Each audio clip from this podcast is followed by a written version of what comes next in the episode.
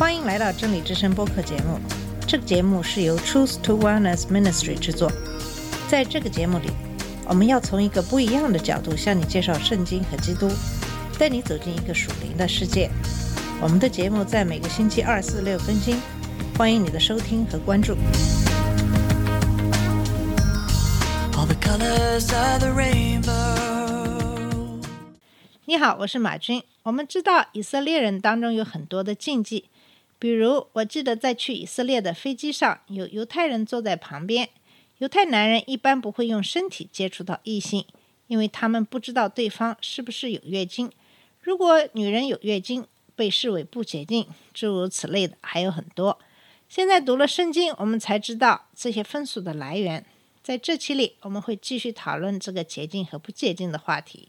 从中我们也可以学到很多的东西。我们知道圣经是几千年前写成的，在那个时候，他们一定不像我们现在这样知道很多的科学道理。可是令人惊奇的是，耶和华教给他们的很多的条例，其实都是和现今的科学知识相吻合的。我们现在继续来看一看耶和华对于洁净和不洁净的区分还有哪些。十三章讲述的是大麻风的诊断，十四章论到如何得洁净。在圣经时代，大麻风是一种极其难治、极易传染的病症。麻风病人要与亲友隔绝，被关在营外。圣经学者对于圣经里所提到的大麻风的性质意见有些分歧。圣经中提到，长大麻风者通常能走动，并没有残废，而在全身发散之后也不会有害的，有时候还能够治愈。祭司要负起督导人民健康的任务，所以把病人移到营外，或批准他们重新回营，是祭司的职责。如果长麻风病的人已被移到营外，只有祭司能断定他们是否真正痊愈了。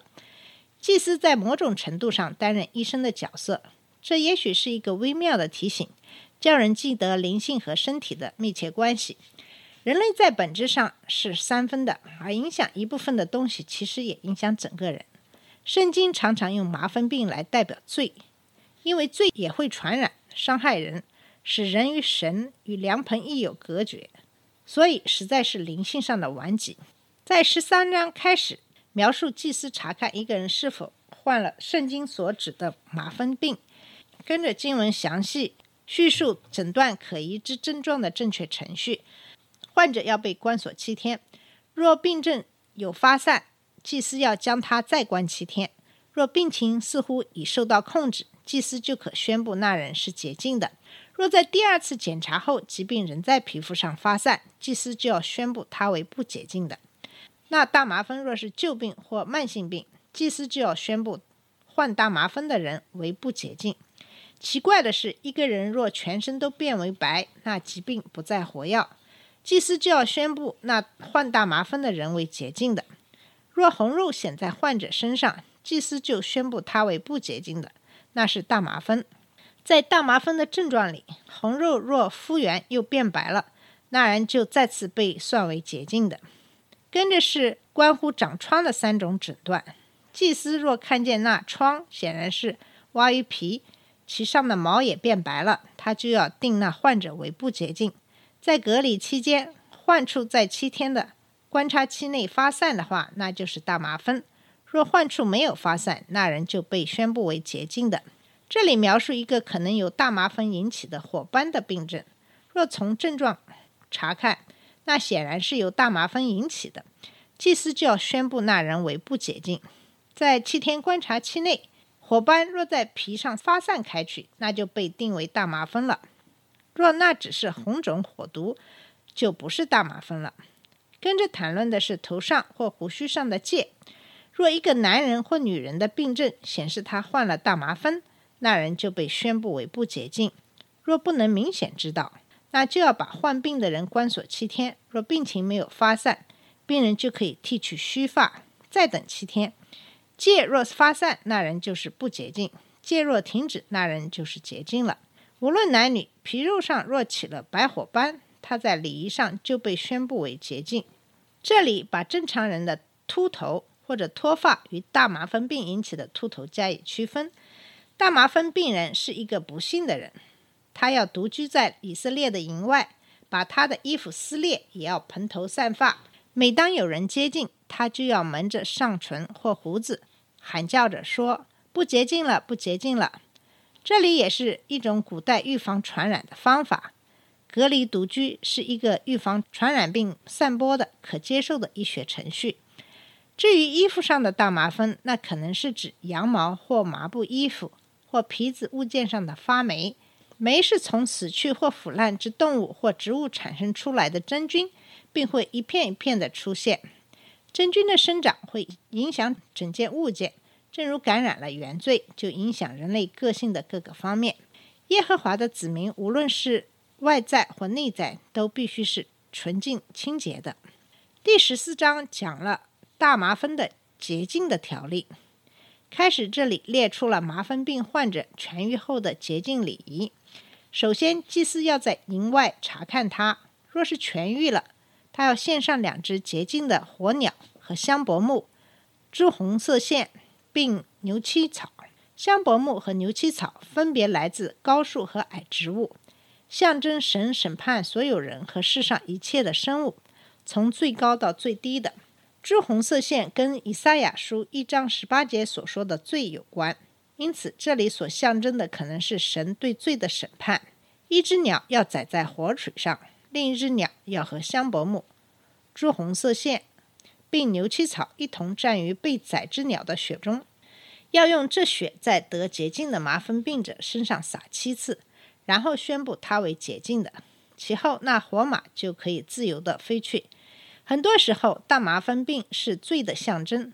这并反映一个人是不洁净的，或使他被拒于神的营和神的百姓之外，使他活得悲惨等。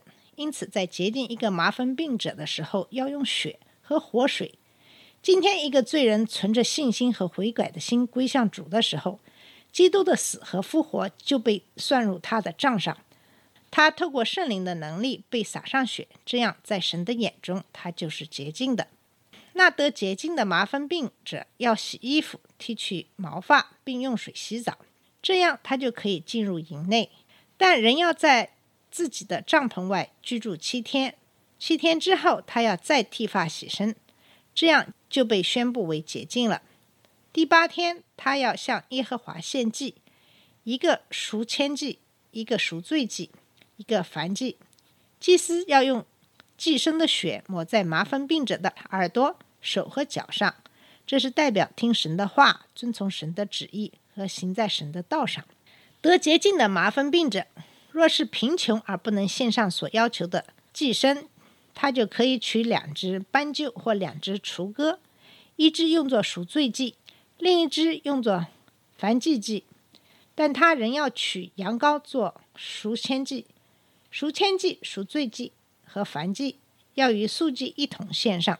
最后所列出的是查看房屋之大麻风的条例。当以色列民最后到达迦南地，住在永久的房屋，而不是住在帐篷的时候，这些条例就可以应用了。房屋的麻风病大概是某种真菌发霉、干枯、腐蚀，石头墙上生出的霉斑，或有碎屑、盐霜似的霉斑。立位记对于洁净发霉的衣服有防晒的程序有明文规定，是律法规定所不可或缺的。